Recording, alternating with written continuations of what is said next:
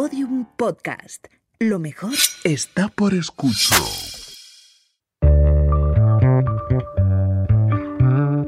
Hola a todos, ¿qué tal están?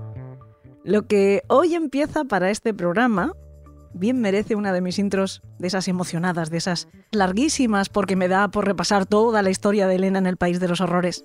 Pero voy a tratar de contenerme, al menos lo que pueda, porque muchos de ustedes, nuestros secuaces más antiguos, algunos que nos acompañan desde el principio en Radio San Vicente, hace ya la friolera de 10 años, puede que se la sepan de memoria, porque de hecho forman parte de ella. Pero creo que es bastante normal emocionarme y hasta que me invada un poquito de orgullo cuando miro hacia atrás, hacia el camino recorrido, pero sobre todo cuando miro hacia adelante, hacia lo que está por venir. Hoy comenzamos en Podium Podcast. Casi nada. Es una de las principales plataformas profesionales de podcast, que como saben es un medio, o si lo prefieren una manera de contar cosas, que es relativamente nueva, pero que en el caso de Podium incorpora todo el legado el peso específico, el prestigio e indudablemente la solera de la cadena Ser. Les puedo decir que por llegar hasta aquí, el largo viaje con todos sus accidentes, con los muchos puertos visitados, con el cansancio que hemos ido acumulando, con los momentos de deriva, que también los hemos tenido, e incluso con los motines que hemos tenido que enfrentar, ha merecido la pena. También les digo que para nosotros, para la banda de Elena en el País de los Horrores, esta no es la meta.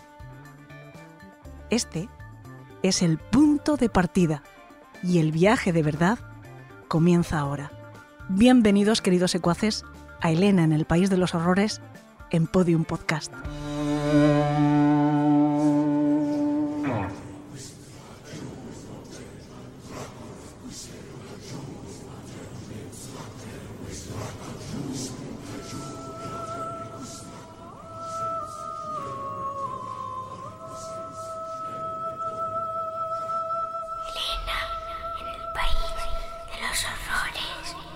Con Elena Merino en Podium Podcast.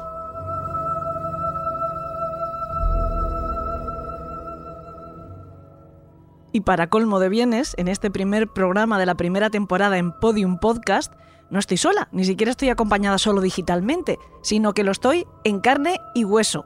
Después de un montón de tiempo pandémico y confinados, en el que nada más nos hemos podido ver las caras a través de las pantallas. Pero en esta ocasión hemos podido aprovechar un viaje a Madrid para atender un evento que tiene programado Salva hoy aquí, para tomar al asalto la guarida de Espi, y le llamo guarida porque somos una banda, porque es un lugar súper acogedor y muy agradable, y hacer el programa como nos gustaría que fuera siempre, como una reunión de amigos, con un micro delante, pero yo creo que eso es lo de menos, hablando de los temas que más nos interesan, y personalmente aprendiendo mucho de la sabiduría y del conocimiento que han acumulado a lo largo de sus carreras esos amigos.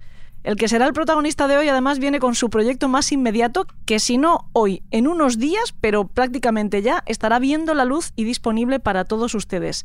Él es el gran investigador y criminólogo, por cierto, Manu Carballal, que trae bajo el brazo el manuscrito del que será su séptimo cuaderno de campo, a la venta desde hoy, como digo, y si no, en próximos días. Por cierto, que para mí es el más esperado seguramente, Manu. A ver, claro, eh, este, este cuaderno se titula Asesinos del Más Allá. Es el, título genérico. Y luego el subtítulo es eh, Vampiros, Hombres Lobo y Asesinos en Serie. Casi nada. Claro, porque no, no, no, en, claro, yo cuando empiezo a investigar el mundo de las anomalías, del misterio, era un niño, era un crío. Y en 1985 fue un año muy curioso, ese año fue un año muy extraño, porque parece que de repente hubo una, una especie de psicosis contagiosa por media España y se empezaron a ver vampiros. La gente empezó a reportar casos de vampiros, pero casos de vampiros con todas las letras, el vampiro con la capa, con los colmillos, corriendo por el cementerio, que tú dices, bueno, esto es un disparate. Drácula de las películas. Yo recuerdo una de las anécdotas, una de las anécdotas que comienzo ya al arrancar el libro, es que yo me voy a un pueblecito de la provincia de Valencia que se llama Pusol, porque en Puzol y en Villamarchante eh, se habían reportado, varios testigos habían dicho que habían visto un vampiro. y, y que además los había perseguido con la boca llena de sangre, es una cosa, dices, nos hemos vuelto locos, ¿no? Ya poco tiempo antes, en Valgorguina, en Barcelona, se había denunciado lo mismo con un hombre lobo. Anda. O sea, lo que contaba, sí, sí, es un caso muy curioso. Lo que contaba la gente es que había visto a un ser enorme eh, con todo el cuerpo Peludo. cubierto de, de vello, arañando en las puertas de las casas. Claro, cuando esto ocurre en un pueblo, entra dentro de jurisdicción o de policía local del pueblo o de guardia civil. Y allá me voy yo. Entonces recuerdo con el jefe de policía de, de Puzol, claro, el tío flipaba, me decía, pero tú te has venido desde Galicia aquí por lo del vampiro. Pero, Pero- en serio, digo, sí, sí, usted ha abierto diligencias, ¿no? Sí, usted ha, ha cogido el testimonio de los testigos, pues eso es lo que yo quiero. Porque estamos hablando de unos documentos, unas diligencias policiales por la denuncia de la presencia de vampiros en España en el siglo XXI. Pero es que ese mismo año, a, lo- a los, me estuve hablando con el alcalde, bueno, com- comento un poco todo el tema. eh, y al, el, el caso del vampiro valenciano, igual que el hombre lobo de, de Valgorguina, desapareció como había aparecido. Hubo una serie de avistamientos y punto. Pero en Galicia tuvimos más suerte. Porque en Galicia, ese mismo año 85, nos, eh, nos empiezan a contar, mira, es una pena no haber tra- traído el, el cuaderno de campo con los dibujos de los testigos, porque los testigos nos dibujaban lo que habían visto. Y te dibujaban, coño, a Drácula, a Drácula, o sea, un, un tío con una capa, con los colmillos, Con las solapas levantadas, etiqueta, sí, sí. Con el triangulito en la Y al que habían avistado cuando iban, claro, en Galicia eh, el invierno es muy duro, lo sabéis, anochece muy pronto, y tú vas a visitar la tumba de un pariente, de un hijo, y de repente te encuentras pasando entre las tumbas con Drácula.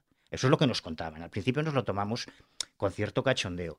Hasta que un tío, un chaval que trabajaba en el matadero municipal de Pontevedra, nos dice que no, no, que no nos riamos, que esto no es una coña, que es real, porque hay un tipo que aparece por el matadero pidiéndoles muy cortésmente si le permiten beberse la sangre de los animales recién O sacrificados. sea, que era un vampiro, pero vampiro, amable. vampiro. Bueno, Integrado. claro. Un vampiro, vampiro integrado. Entonces cuando nos cuentan, a ti te llega esta información y o pasas o no pasas y nosotros no pasamos, claro.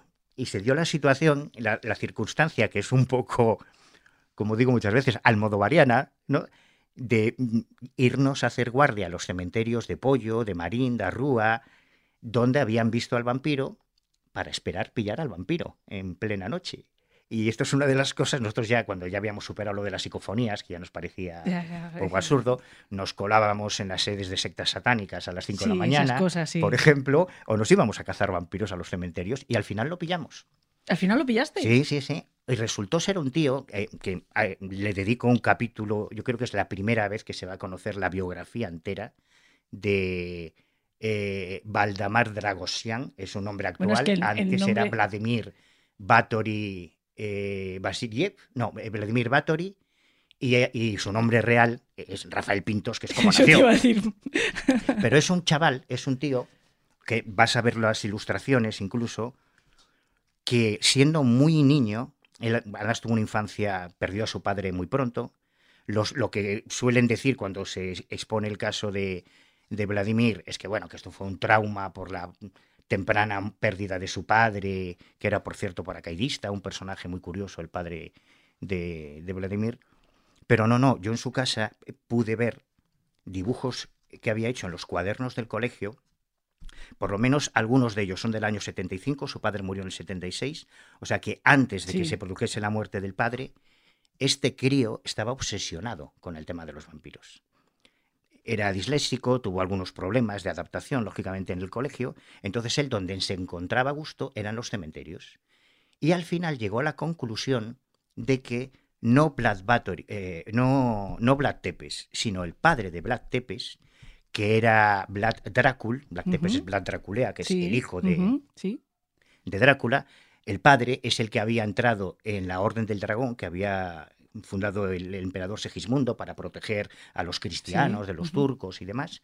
Esa Orden del Dragón siguió durante mucho tiempo, hasta incluso la familia Báthory, ujú. que es otro referente en el mundo Sí, del el mundo del vampirismo, sí. la, la famosa condesa sangrienta, y él, por lo que fuera, estaba convencido de que él era la reencarnación del padre de Vlad Tepes. Y llegó un momento en que muy audazmente decidió asumir esa naturaleza Él se sentía vampiro y empezó a, a vivir como un vampiro, Bueno, a vestir como un vampiro, a irse a los mataderos a beber sangre.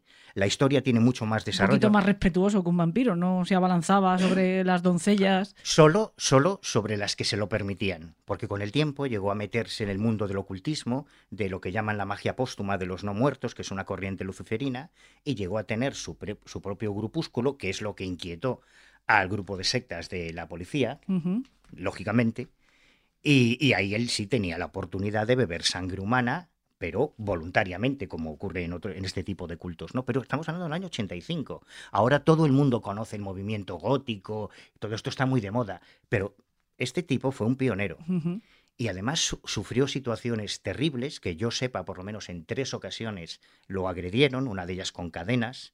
En una, de la- en un- una, en una ocasión habíamos quedado con él, Iker Jiménez, Lorenzo Fernández y yo.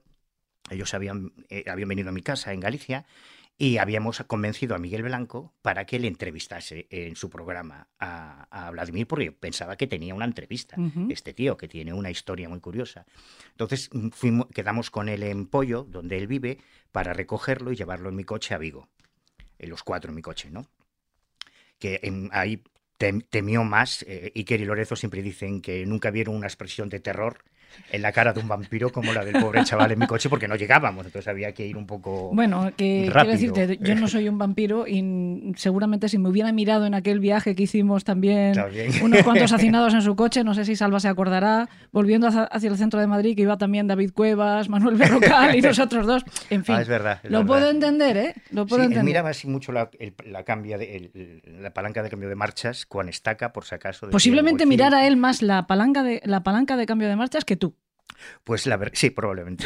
La verdad es que esa noche, eh, cuando ya salimos del programa, de la emisora de Radio Voz en Vigo, nos cruzamos con unos heavies. Claro, es que Vladimir es un tipo de casi dos metros. Imagínate a alguien así, vestido de Bela Lugosi, con su capa por la calle. No pasa chocante, desapercibido, chocante, ¿no? sí, como un poco chocante. Entonces fuimos testigos de algunas. Al menos no iba le Nosferatu, ¿eh? Quedaría como bastante Sí, más... sí. No, pero en realidad nunca se ha metido con nadie, no le ha Mm. hecho daño a nadie, pero sí tiene toda una, una historia y sobre todo para mí la moraleja es que aquellos dibujos que nos habían hecho los testigos, claro, los testigos atribuían a aquella aparición a algo sobrenatural. Y los testigos en general no mienten, ellos te cuentan exactamente lo que Mm. han visto. Lo que nadie podía imaginarse, claro, nadie puede imaginarse lo que había detrás. Mm. Pero cuando tú ves en, en el cuaderno las fotos de los testigos y al lado la foto de Vladimir en uno de sus paseos por el cementerio, dices, joder, es que es lo que han visto. ¿Le preguntaste si había estado en Pusol? Eh, sí, sí, no, no, me dijo que O sea, no. que era Estuvo después, des- porque después Vladimir, eh, a partir del año 91, 92, se convirtió en un personaje súper mediático. Empezó, bueno, llegó Bueno, a... es que es la época también eh, con todo lo que ello significa del friquismo en televisión, ¿no? Donde... Del friquismo por un lado, pero Ujú. también es el estreno del el, el Drácula de Bram Stoker de Ajá. Coppola. Y lo invitan a él a un debate con Coppola. Y él se va a ¿Qué me estás Alemania. No, Con- no, con- es alu- al- en Alemania, la con historia- Coppola, y con Christopher Vladimir Lee. con su capa. y con Christopher Lee. O sea, la historia de Vladimir, de verdad que es alucinante. Yo por eso lo pongo como ejemplo de lo que nos encontramos los investigadores cuando estás trabajando sobre el terreno, que las cosas no siempre son lo que parecen, pero que hay toda una historia detrás. Y no es un caso único, porque hay muchas personas como Vladimir Sí, eso sí lo sé. Te que iba a se creen vampiros, Sí. que, que se lo creen. O sea, que él... él- Ha habido grupos enormes viviendo. mm, Estoy tirando de memoria y lo- no es mi principal característica, pero hay un grupo también muy famoso en Edimburgo eh, del No, siglo no. pasado, me parece, que vivían juntos y que estaba dirigido por una mujer que eh, Ahora se consideraba una por vampiresa. todos lados. Ahora están por todos lados. Ahora hay toda una corriente, toda una tribu urbana de neogóticos Sí, y hay que- crímenes. que eh, practican sí. el vampirismo ritual, que practican lo que ellos denominan la magia póstuma, Sí. que es una serie de ritos para preparar su cuerpo para pasar al otro lado de la muerte con cuerpo físico, que es la idea del vampiro tradicional, ¿no? Pero en los años 80, que es cuando nos encontramos esta historia, claro, no, no teníamos ni idea, esto era totalmente, totalmente virgen. ¿Has Y seguido en contacto con Vladimir? ¿Has Sí, seguido la pista con él? Vladimir además ahora se ha convertido, porque como muy bien dices, además de que en los 90 ocurrió esto de todo el mundo del vampirismo se puso de moda por la, por la versión de Coppola del Drácula de Stoker, eh, también fue el momento de más esplendor de la telemierda, Sí. que es la telebasura, pero ya un paso más allá. O sea, el que se queja ahora de, de lo que hay en televisión No, por favor. tendría que No, ver no, los programas de los no. 90. Exacto, exacto. Y claro, un tipo que se cree la reencarnación de Drácula, que va vestido con capa por la calle, no, no, no te lo pone fácil para tomarlo en serio, aunque él tenga todo un discurso detrás, porque él llegó a someterse a, se- a sesiones de hipnosis regresiva. Y, y él revivía la vida de Black Drácula en... en La había fabulado seguramente, pero no, la había no lo leído, la Ujú. había leído y entonces, claro, lo que La había incorporado al mismo la, tiempo. la hipnosis... Mira, precisamente en mi cuaderno de campo anterior Tú habla de hago tu un de alegato. campo. Vamos a ver, es que hago un alegato ¿Tienes ese- contra la hipnosis. en tienes este ese problema de que te da como apuro y esto es un trabajazo. O sea, tú no pienses que estás eh, intentando convencernos de nada. Es que esto es una joya, esto Ya, hay que tenerlo. bueno, bueno. Entonces, eh, vamos. Este es para ti, ¿eh? ya lo tienes. este Ah, ¿sí? ti, Claro, claro. Ah, mira. Y el de vampiros, hombre, cuando lo tenga, que todavía no. Porque con las fotitos gana mucho. ya Yo, me las llevo, fotos y yo los me llevo este que es el original y lo saco con mi nombre.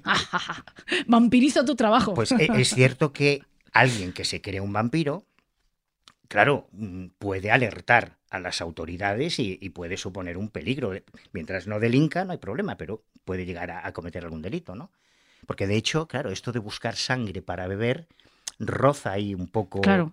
los límites. Hay que vigilarlo un poco por si en un momento determinado, como es lógico algo tan extraño, seguramente detrás lleve algún tipo de eh, eh, factor diagnosticable, trastorno Pues cualquier fíjate, otro tema. en el caso- Entonces, eso hay que tenerlo relativamente vigilado porque mientras el hombre vaya a un matadero y le vayan respondiendo, pero como se le pueda. No hablo de Vladimir en, en concreto, hablo de cualquiera que de repente se le mete de verdad, se convence a sí mismo de que es un vampiro.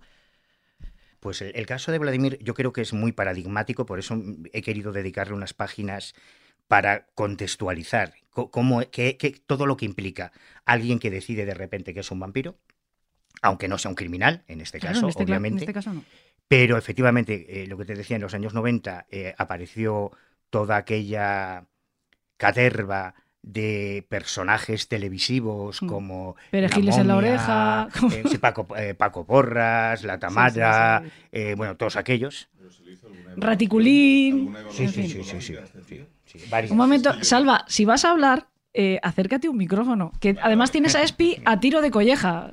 No, no, es que te preguntaba si le habían hecho alguna evaluación psicológica, porque lo que estás contando suena a... Yo los he visto a estos tíos en la tele y evidentemente veías que eran tíos que estaban un poco para allá.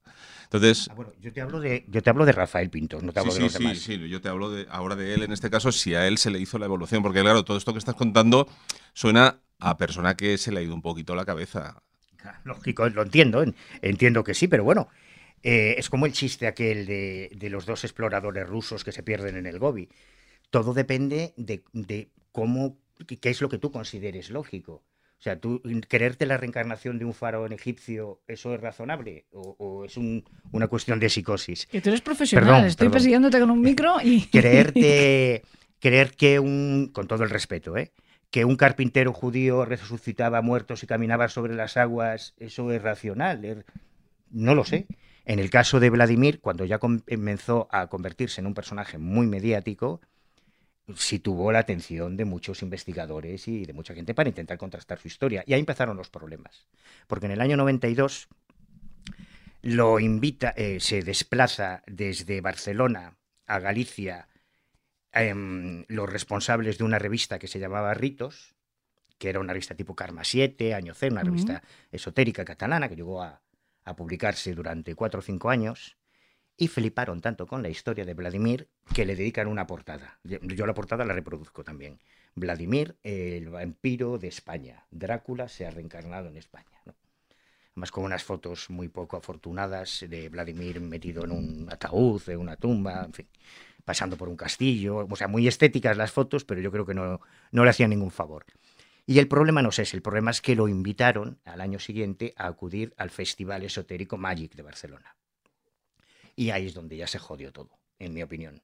Porque Vladimir, que es, era un chaval muy sencillo, muy tranquilo, de verdad que es un encanto de persona, de repente se encuentra en el foco del esoterismo más comercial, más chabacano y más zafio de España, en ese Magic, rodeado de todas las brujas, cartomantes, videntes, Y, y- y- y fue muy patético, fue muy humillante para él porque él pretendía reivindicar toda eh, su vida como vampiro y aquello era un, un cachondeo.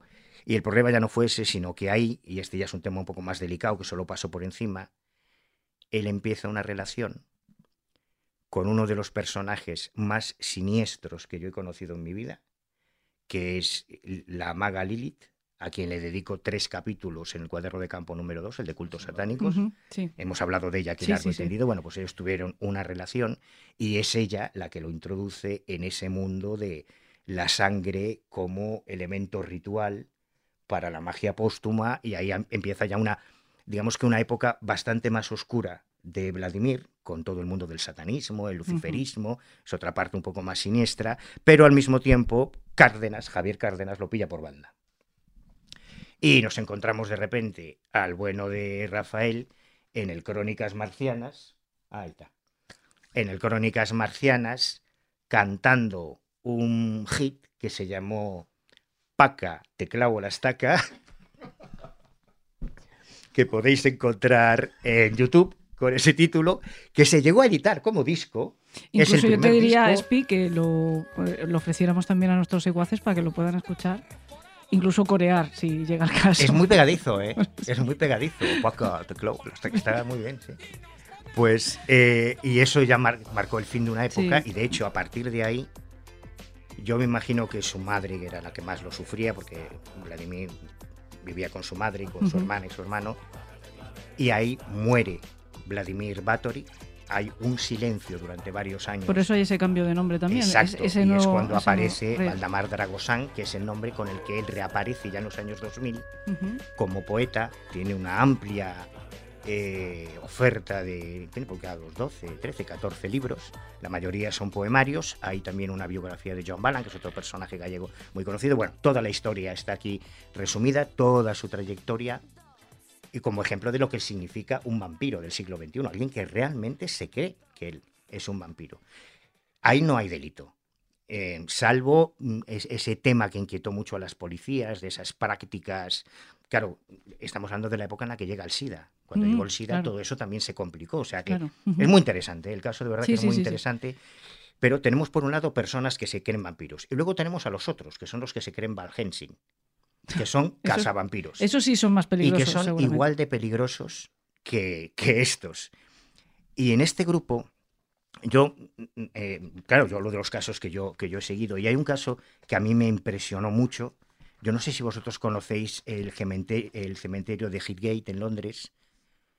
Si, si no lo conocéis y algún día viajáis a Londres, de verdad que está todo muy bien, todo el Palacio de Buckingham, todo eso, pero hay que pasarse por el cementerio de Hitgate, que es un cementerio con una historia alucinante. Fue uno de los siete grandes cementerios que se construyeron en Londres, porque ya no había espacio para las tumbas, pero el de Hitgate cogió, está en el norte de Londres, cogió aquella época en que eh, de las grandes exploraciones británicas en Egipto hay un montón de... Bueno, ahí está enterrado Lipdinenko, está enterrado Mars, está enterrado George Michael, hay enterrados un montón de personajes. ¿no? sí.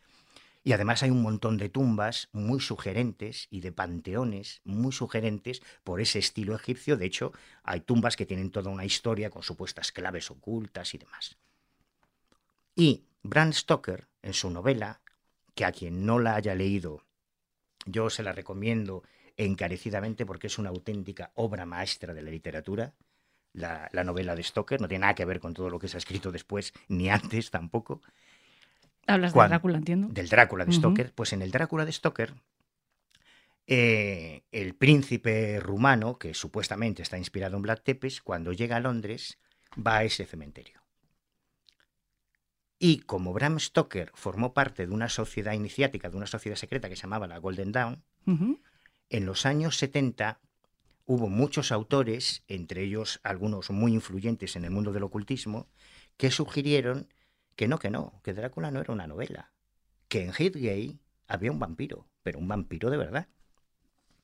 Y se fueron a buscarlo.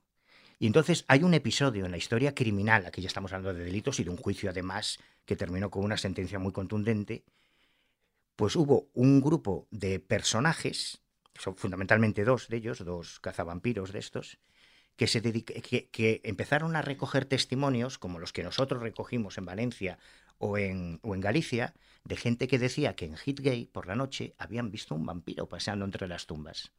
Y quizá no mentían. Se publicaron varios, eh, yo doy todas las referencias y reproduzco los artículos de la época, varios testimonios de, de testigos que decían que lo habían visto, un tipo alto entre las tumbas, un vampiro. Ujú. Y se fueron a buscarlo. Y entonces hubo una serie de, de noches de locura en que un montón de, aspirantes a Val Helsing se dedicaban a profanar tumbas, a sacar los cadáveres, a atravesarlos con estacas de madera, a decapitarlos. Claro, tú imagínate para las familias que tenían ahí a sus parientes. O sea, tú vas el día de difuntos a llevarle flores a tu madre muerta y te encuentras la tumba abierta y el cadáver con una estaca metida en el pecho. O sea, fue, fue una auténtica barbaridad. Y es un ejemplo muy, muy grandilocuente, ¿no? De hasta dónde puede llegar la otra obsesión. La obsesión de los que se quieren cazar vampiros. Sí, que porque además si llegas hasta ese extremo, mm, tampoco estás muy lejos de hacer una barbaridad mayor, porque si en ese momento el tipo alto, que igual era un señor que venía de ver a un pariente, o igual era un Vladimir como el que nos has contado, Claro. pero una persona inofensiva, Yo siempre lo he dicho. Si se y se puede encontrar con una agresión o algo peor. si estos tipos se, no no si se cruzan con este tío le- vamos la estaca de madera en el corazón se la va a llevar Mm. seguro fijo y entonces van a decir ves es verdad era un vampiro porque se ha muerto con sí. la estaca de madera Sí, como la Inquisición, ¿no? claro que es lo que pasó que es otro de los casos que comento con Álvaro Bustos que ya hemos hablado muchas sí, veces sí, sí. la historia de Bustos es alucinante Es alucinante. sí. hay cosas que no se saben de la historia de Bustos, que yo por lo menos es la primera vez que las voy a contar. Pero además eh, es un caso muy impactante para la policía, porque si tú te vas cualquier día al Museo del CNP en Ávila, en Ávila está justo delante del el Carrefour o el Continente, el- un centro comercial muy grande, está la academia de, donde Sí, se forman los nuevos policías. La Policía Nacional, sí. Exacto.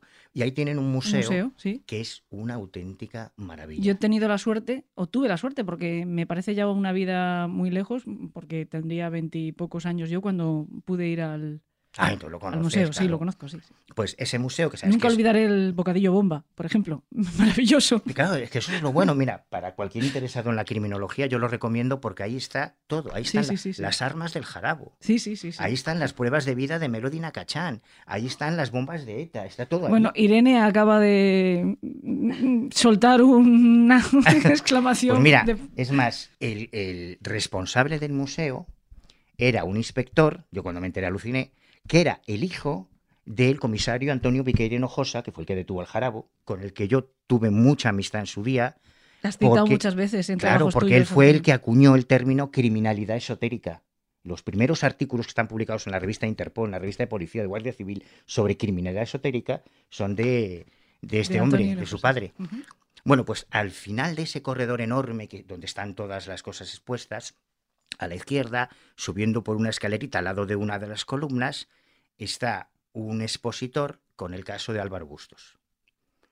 Y ahí están, yo incluyo algunas fotos, las imágenes tomadas tanto en el levantamiento de cadáver como en el anatómico forense, donde se ve el cuerpo de su padre, de don Manuel, atravesado por una estaca de madera que había hecho con el larguero de unas cortinas, afilándola.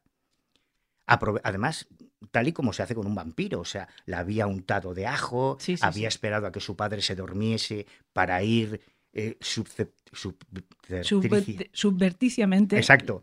Y meterle, los. Meterle por el tercer, creo que el tercer espacio intercostal, la estaca y literalmente le partió el corazón. Le Y partió le el corazón porque te mata a tu hijo tendones, ¿no? de y porque te mata y le corta los con una con una con una daga. tame, ¿no? Con una tame, con una daga ritual de magia. Pues eh, e- ese caso está, allí están las imágenes que son muy Sí, impactantes, y impactantes, luego hay una reconstrucción a tamaño natural con un esqueleto, con la estaca que se utilizó. De hecho, O sea, una de las cosas que a mí, aprovecho que has mencionado el Museo de, de Ávila, una de las cosas que a mí me hacía mucha ilusión, que no sé si se podrá hacer cuando volvamos a la normalidad, nada de nueva normalidad, yo quiero volver a la vieja. Una de las cosas que más ilusión me hace, Irene, que está aquí lo sabe, es poder haber organizado por parte del País de los Horrores algún tipo de excursión con los, con los secuaces a Ávila Claro. con un permiso para poder visitar la academia, poder ir al museo, en fin, hacer algo así que yo estoy segura que lo disfrutaríamos un montón Yo- yo y aprenderíamos un montón también. Claro, es que es, es la historia, con Claro, los sí, elementos eh, Sí, sí, sí, físicos reales de, de la historia de la policía. Luego hay que irse también al de la Guardia Civil para tener... Sí, sí, lo que pasa es que se nos pilla un poco más lejos. ¿no? Pero bueno, que, que eh, este caso en concreto está allí muy mal clasificado, porque cuando tú te fijas en cómo está rotulado, las leyendas que hay, lo, lo clasifican como un crimen satánico y no tiene Sí, nada que ver. Pero porque aquí ha habido, no sé si la cosa ha cambiado. Para la prensa sé que no, que la prensa cada vez que aparece un crimen un poco raro es satánico. Bueno, ya hemos, por lo menos hemos conseguido que ya no aparezca lo de rol. pero bueno, pero satánico siempre, sea de donde venga. Y, pero durante mucho tiempo pasaba también con, con la policía, con la Guardia Civil, mm, cualquier asesinato, cualquier crimen que tuviera algo singular, enseguida estaban poniéndole la etiquetita de satánico. Pues por desgracia hay varios casos en la historia criminal española, no solo el de Bustos, que ya insisto que tiene algunos elementos... Le llama satánico incluso a los crímenes que son mm, después de a- por un intento de exorcismo. Claro, le llaman por satánico. Y dices, ¿cómo va a ser satánico? Todo Mira, al vosotros que estuvisteis en Galicia tenía que haberlo dicho con tiempo, porque muy cerquita de mi casa, a mí se me pilló muy cerca, es terrorífico el caso de Miguel Martínez, en, en una urbanización que está en la periferia de Santiago de Compostela. Yo he estado muchas veces allí porque, claro, lo tengo al lado. Y ahí se produjo un caso también terrorífico en que un, un- un hombre, eh, además ex militar, que a mí esto siempre me ha rayado. Lo que pasa es que como el caso se solucionó muy rápido, de hecho, tú sabes que yo mis cuadernos de campo siempre intento extraer una moraleja de cada caso. Cada caso que yo elijo para estos cuadernos es por algo, es Sí, porque sí. enseña algo, ¿no? Porque a mí me ha enseñado algo en concreto. Y este en, en concreto, el caso de la urbanización de los tilos, es Ah, terrible. claro. Claro, tilos, porque el, el hombre eviscera totalmente a su mujer, convencido de que era un vampiro, le arranca los ojos, le arranca, primero le arranca el, el riñón, y luego le arranca el corazón, o sea, es una auténtica carnicería. Claro, los gritos que pegaba la mujer, te puedes imaginar, esto fue a las 2 de la tarde, y todos los vecinos, claro, avisan a la policía, en este caso fue Guardia Civil, los que no, no me acuerdo ahora del puesto, pero un puesto que está, que está cerca. Fueron los que se plantan allí, dos, dos agentes de la Guardia Civil, que además recordaban todavía, cuando tú hablas con ellos, y, y es un detalle muy macabro, ellos llegan a la casa, empiezan a golpear a la puerta, abre la Guardia Civil, y lo primero que oyen es, esperen, esperen, que aún no terminé. Porque este hombre seguía con su ritual de visceración de su mujer, un tipo que era profesor de un Sí. colegio de GB que está relativamente cerca. En el colegio también alucinaron con el tema, porque además tenía muy buen rollo con los alumnos, era de esos profes queridos por los alumnos, ¿no? Y es otro de esos casos alucinante, ¿no? Que esto parece una película americana de terror, no, no, estas cosas ocurren y la realidad siempre supera la ficción. Pero como a él lo pillan con las manos en la masa, pues claro, cuando por fin abre la puerta, está totalmente Eso es- empapado claro. en sangre, el cuerpo de su mujer abierto en canal, con las vísceras alrededor, además de una manera muy ordenada, está en el suelo de la cocina. Las dos niñas pequeñas que tenían, una era un bebé, pero la otra era una niña que ha quedado traumatizada para toda su vida, estuvieron presentes cuando él mató a su, a su madre. eh, con una con ah, no tenía una estaca pero con un cuchillo de cocina y una eh, tabla de cocina usándola como, como martillo, ¿no? O sea, como mandan las cánones para, para matar al vampiro. Y al pillarlo infraganti, se cerró el tema. No, no se profundizó Claro. en cuál era el entramado de creencias, Sí, sí, no, como bueno, aquí- conocemos en el aquí caso de, estudiar- de claro. Bustos, que llevó a este tipo a cometer una- un crimen así. Aquí invertir en, en una investigación y en un estudio en un análisis, vamos, mucho estás pidiendo. Sobre todo, si, si no has capturado al sospechoso todavía, vale, pero es que en este caso es que, a ver, Claro. no hace falta más. O sea, Ujú. está el tío empapado en sangre en la escena del crimen diciendo, no, no, dejarme que aún no terminé, que me queda arrancar algo más. Ujú. Pues no hubo más, más recorrido. Claro, estos son el- el- la otra, la cara B de, de la, la visión criminológica del tema del vampirismo, ¿no? Los que combaten a los vampiros o los que llegan a matar porque creen que alguien es un vampiro. Pero luego están ya los que nos van a nosotros, que son los seriales. A mí me van todos, ¿eh? Que, claro, pero estos son eh, unos personajes, mm, yo creo que muy especiales. Lo que pasa es que, claro, y además eh, justo esos otros casos que, que has Claro. hecho esa comparación, ¿no? Dentro del mundo del crimen, eh, si hay algo que lo único que puede ir un poco más allá de un asesino en serie, que no es un asesino en masa, que no es un spree killer, que se confunden mucho esos conceptos, sí, sí. Ujú. es alguien que decide matar sistemáticamente, una y otra vez, sin vinculación personal con las víctimas, no hay un problema de, de celos, no es una cuestión pasional, por envidias, por- no, no, Es una pulsión. Exacto. pero que en un cierto tipo de casos, que son los que a mí me han interesado, esa pulsión está disfrazada o justificada por la necesidad de beber sangre o de comer carne humana. Y esos son los verdaderos vampiros de carne y hueso.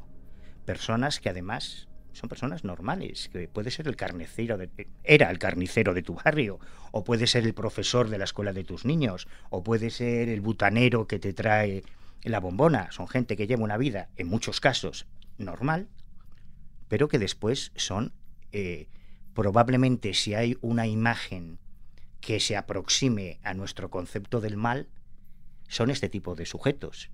Y hay casos desde, desde muy documentados desde principios de, del siglo XX. Además, una de las cosas que incluyo son unas fichitas que yo hacía cuando era muy crío de cada uno de ellos, con su foto, con sus una lista de los reales y de los ficticios, porque una de las cosas que me he encontrado al preparar este cuaderno de campo es que alguno de esos asesinos en serie, vampíricos, que aparecen en todos los libros de criminología, que aparecen en todos, que tienen página propia en Wikipedia, ya es la hostia, no han existido nunca. A mí los casos fake es otra de las cosas que Es me alucinante. fascinan. Ujú. Claro, yo recuerdo uno de ellos, por ejemplo, que era un caso, muy, claro, es que era un caso perfecto, el vampiro de la ventana. Se llamaba eh, Florencio Fernández.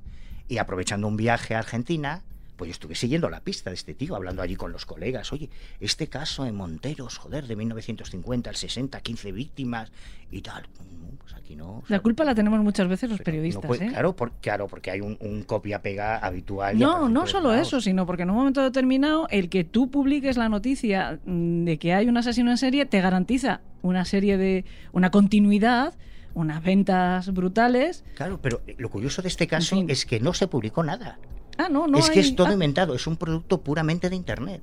ah, pero ah, sin bueno, embargo- que es entonces una creepypasta. eh, Claro, no. pero lo alucinante es que tú, Es que hay otros casos que sí nacen de la prensa y que creas, no bueno, existen. Hasta tal punto. De hecho, de aquí, de España, yo me acuerdo con, con Juan Ignacio Blanco que mencionaba que de vez en cuando colaban alguna cosita. Sí, bueno, muy del caso eso. Sí, exacto. es muy del caso. Pero en este caso, claro, a mí ya me interesa por el tema este, ¿no? De- Claro, claro. sí, y sí. este era, es que era perfecto, porque la historia que tú puedes encontrar en todas las páginas que hablan de asesinos en serie eh, vampíricos es que este tipo era un albañil de, de Monteros, de un pueblecito muy pequeño de Argentina, que tenía una enfermedad llamada fotofobia, con lo cual él vivía en una cueva.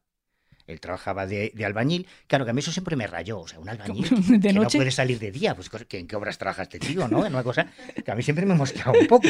Por eso quería ver, bueno, pero este tema, 15 asesinatos a lo largo de 10 años, joder, es un ranking Sí, sí, sí, importante. sí, sí. importante, ¿no? El, el modus operandi es que él se colaba, o sea, todo documentado. Tú empiezas a leer, ya te digo, tiene hasta su propia página.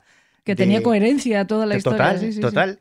Y, y ya una cosa que a mí me rayaba de este caso es que eh, cuando yo buscaba imágenes, siempre aparecían imágenes de un tío, pero que yo reconozco, porque es Marcelo Andrade, que ese sí fue un asesino en serie brasileño. Y siempre ponían las imágenes de Andrade como si fuera el argentino. Digo, hombre, sí, vale, son de América Latina los dos, pero es que no tiene que ver. fin. Hay 40 años de diferencia. Andrade es de los 90, no, no pinta nada. Pero bueno, la historia es, es que este, este supuesto vampiro de la ventana, o vampiro argentino, se colaba por las ventanas de las habitaciones, agredía sexualmente a, a mujeres, las mataba y se bebía su sangre, hasta que fue capturado en medio de un gran operativo policial hasta el en el que colaboraron gringos llegados de Estados Unidos. O sea, toda la historia es perfecta, tanto que no se llegó a hacer película, pero se llegó a hacer una obra teatral que se representaba en Argentina contando la historia del vampiro de la Como ventana. Sweeney Todd, ¿no? Bueno, pues nunca existió. El vampiro de la ventana no existió nunca, no, no era real. Pero sí existían otros personajes, los grandes clásicos, ¿no? Grossman, Harman, el vampiro de Hanover, el vampiro de Düsseldorf, que esos también tienen películas, novelas. Ujú, sí, sí. Albert Fish, que para mí es la Para mí criatura es el- más abyecta. Eh, estoy de acuerdo. o sea, Fish es... es lo peor, efectivamente. Bueno, bueno, Irene parece que también apoya creo- la moción. Yo creo que Chikatilo es peor, ¿eh? Mm, para mí no. Para mí el mal es Albert Fish. Salva, al micro, porfa. Esa Menos carta, mal que esa carta final que manda a los padres. Mm, La carta dándole la receta a la madre de cómo, de cómo había guisado a su hija. O sea, si eso tú has dicho antes, eh, lo de si hay una representación del mal, yo siempre pienso en Albert Fish. Y eso que Albert Fish se sospecha que fue un asesino en serie, aunque lo que parece corroborado al 100% es que solo mató a Grace, ¿no? A esa niña, me parece que tenía siete años, seis años. Sí, pero a mí me recuerda mucho a, a Miyazaki, al Drácula de Japón, que llamaban el, el Drácula de Japón, otro que agredía a menores y se bebía la sangre y hacía todo tipo de carnicerías, pero que fue uno de los precursores del SNAF, Ujú. porque se conservan. Yo solo me he atrevido a incluir una de las fotos tomadas por, por el cabrón este, pero este exactamente igual. Cuando fue el juicio, él escribía a las familias para contarles lo que había hecho con sus hijas que es otro, otro cabrón. Lo que pasa es que el caso de Chikatilo, que es un caso con el que yo me obsesioné mucho a raíz de- del tema de Roma Santa, y lo seguí muchísimo hasta ahora. Ahora todavía existe un museo en, en Rusia donde puedes admirar algunas de las piezas de, de Chikatilo, de las armas y de los objetos personales de Chikatilo. Y, y Chikatilo durante el juicio, que fue un juicio muy mediático, eh, también era muy elocuente, estando las familias presentes de las víctimas. Pero estamos hablando de 55 víctimas. 55, Ujú. no de una ni dos. Ni Lo que pasa es que eh, en el caso de Chikatilo, eh, buena parte debate, de vamos esa... Eh, vamos a tener debate, sí. De, de esa productividad hay que mm, asignársela precisamente al sistema A en la el que se dio incompetencia de la policía Claro. rusa, evidentemente. y al sistema propiamente dicho en el que se desarrollaron los crímenes de Chikatilo, que negaban Pero, la posibilidad de que hubiera un asesino en serie, y por lo tanto, pues no había. De hecho, hasta que no intervino el FBI, no se acabó con el tema, Bueno, ¿no? bueno, Bueno, bueno. más o ver, menos, es perdón, más. perdón. El punto Y la, gordo. la confusión que aportó que él fuera, una, gordo. que él fuera una quimera también. Y eso Claro, eso despistó un también, sí, montón. ¿no? las O sea, pruebas- hoy en día también los llevaría locos ese tema. Sí, ¿eh? sí, A ver, sí, y sí. es que en realidad, Chikatilo con lo todo el todo, ¿eh? respeto del mundo a la policía, con todo el respeto, cuando tú analizas de cerca los casos de los grandes seriales, es que a la mayoría se les pilla de casualidad. Sí. No por una claro, tú ves las ves CSI, ves las series y piensas, joder, es que esta policía es la. Mira, uno de los casos más divertidos, porque seguramente este libro es el más desagradable de todos los que yo he escrito, porque hay capítulos muy duros, pero luego están las otras historias que me he encontrado que es que son desternillantes pero desternillantes. Y hay un caso muy poco conocido, fíjate, esta es otra cosa interesante, sobre el que cayó una losa de, de- de- de- en el olvido de la policía, casi nadie habla de él, por, no, no porque sea una conspiración que hay que acallar, no, no, por puta vergüenza.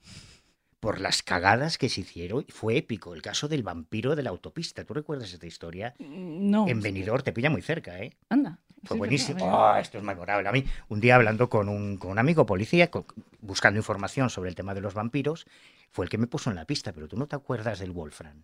¿Qué Wolfram? No, no, mira, mejor ese tema olvidarlo. ¿Pero qué es eso del Wolfram? Entonces ya me pongo a hurgar en el tema del Wolfram. Además me he comprado sus discos, tengo una ¿De buena... Amadeus Mozart o qué? No, no, no. Este, era, este es un caso que se produce cuando en Alemania empiezan a producirse una serie de asesinatos. ¿no? Sobre todo, eh, la historia empieza con una chica, estamos hablando del año 66, creo recordar, en una, en una autopista cerca de la frontera, que era una estudiante americana. Y al ser una estudiante norteamericana, claro, hay que, hay que ponerse las Sí, sí, pilas. sí, sí. Entonces eh, se asocia ese crimen de esa estudiante a otros dos crímenes anteriores en la misma zona y se empieza a investigar. Cuando la policía alemana eh, interroga a, a los vecinos de la zona donde se encuentra el cuerpo, describen que la habían visto subir a un Mercedes descapotable rojo muy poco discreto. Un Mercedes descapotable rojo Sí. casi siempre es Se poco ve, discreto. sí, efectivamente. Y claro, la policía empi- empieza a investigar, se van a, van a preguntar a los, a los de los puestos de la autopista y recordaban perfectamente ese Mercedes descapotable eh, que llevaba un tipo muy llamativo, muy alto, rubio pero casi albino, con el pelo no rubio normal como tú, sino casi blanco, ¿no?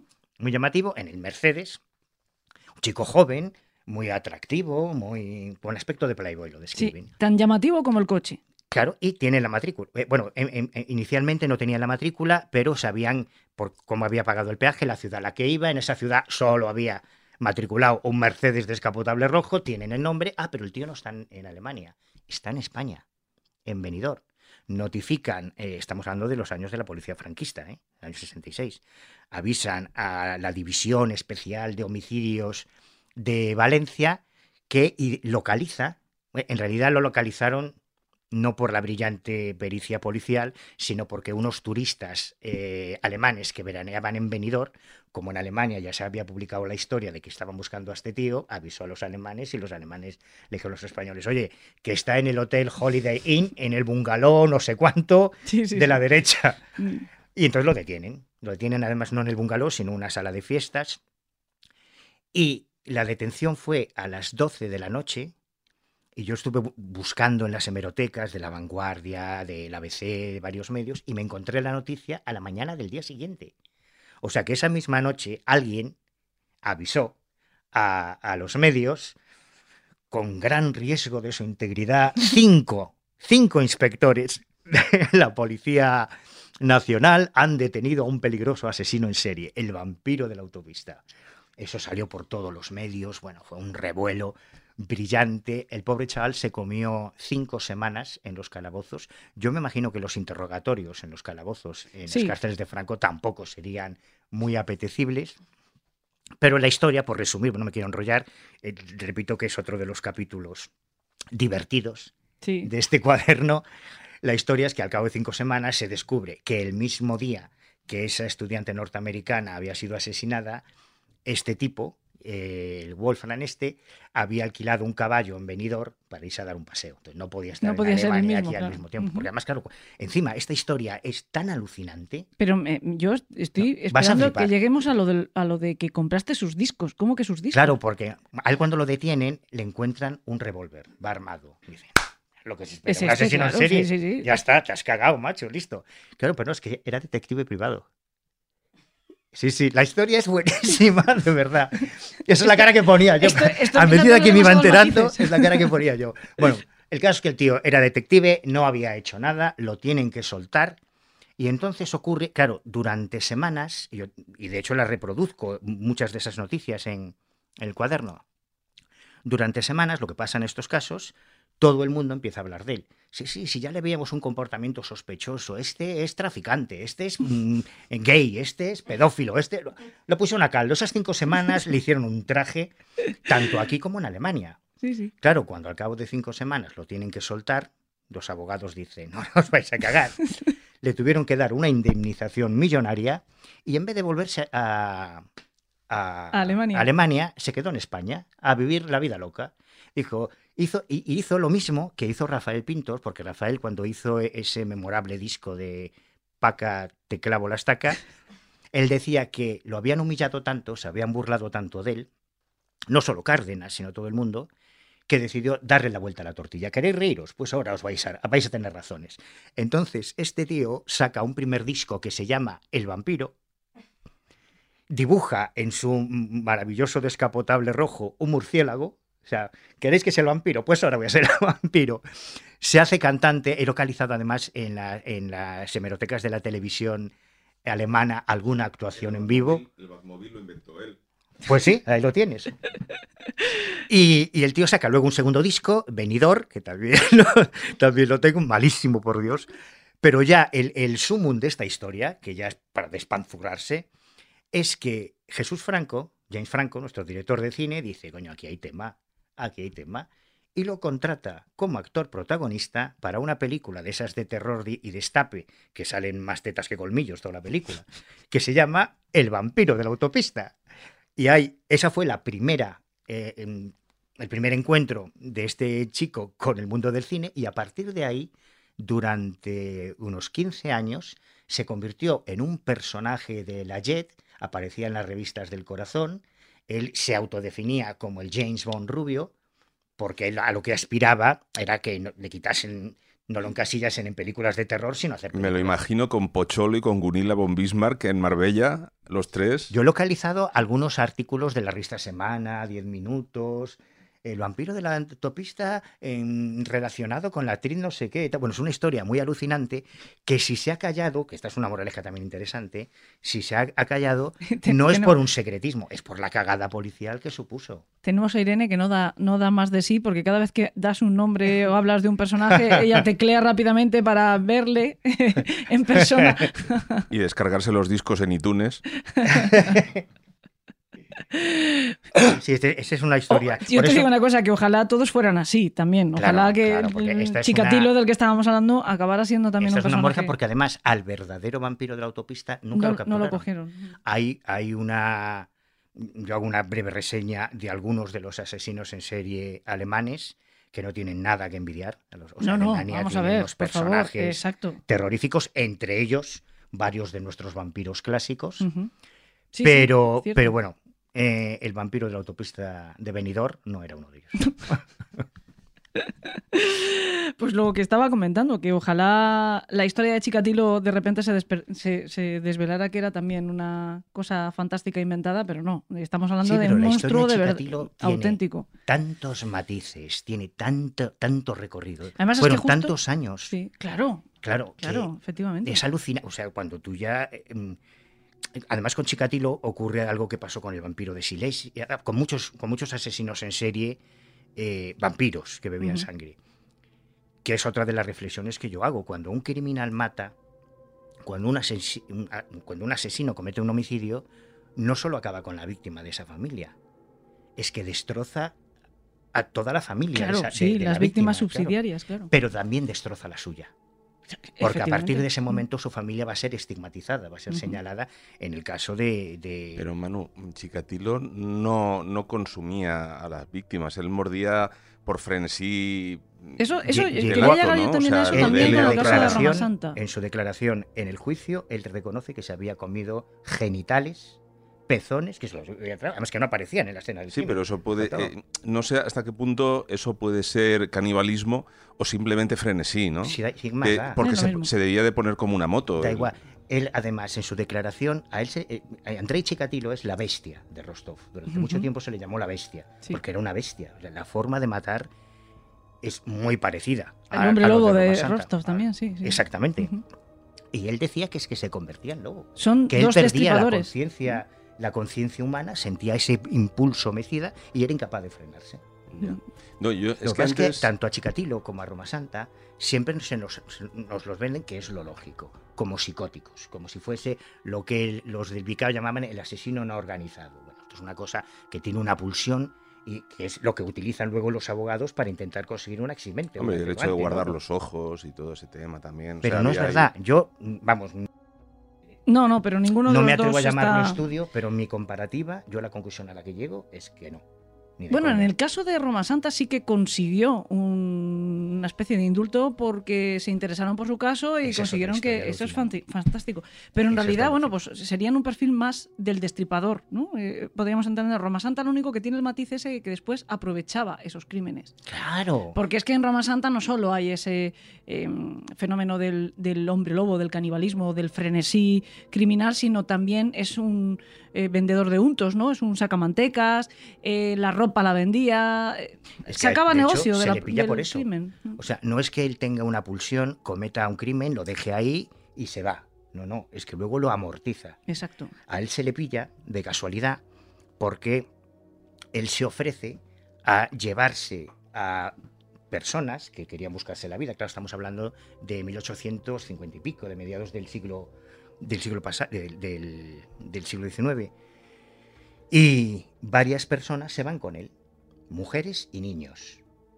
Y durante, claro, en aquella época no había teléfonos, no había pasan los meses, pasan los meses y no se vuelve a saber de ellos. Y se va una, y se va otra, y se va otra. Y, y cuando los vecinos, cada vez que volvía, él, era buhonero, o sea, él era vendedor ambulante, cada vez que volvía a pasar por el pueblo le decían, oye, Manuel, ¿dónde está Benita García? ¿Dónde está Josefa? ¿Dónde están sus hijas? No, no, están en casa de un cura en Santander, sirviendo muy bien. Cuando ya las sospechas empezaron a hacerse más importantes, y a mí eso me vino muy bien, él escribe unas cartas, porque él sí sabía leer y escribir, de hecho en el penal...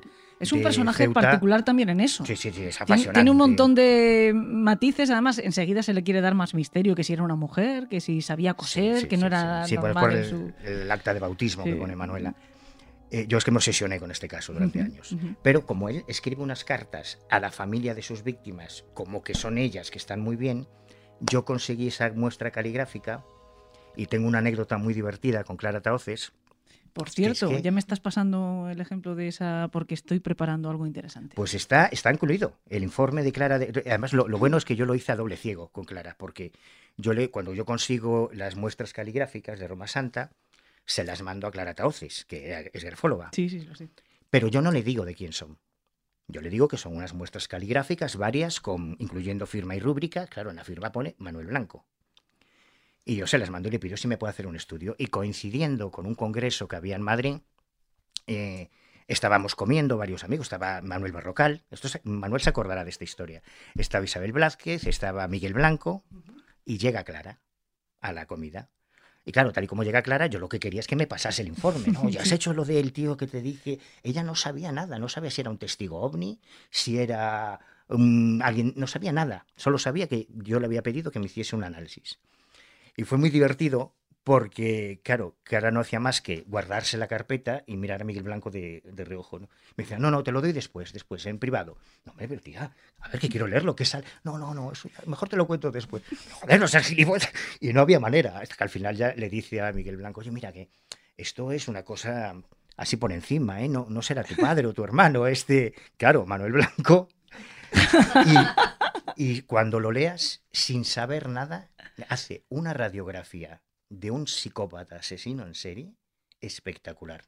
Que ahí es cuando yo empecé a tomarme un poco en serio lo de la De la grafología. Fue grafología. con esta anécdota, con el caso de, de Blanco. De Blanco de Blanco Roma Santa.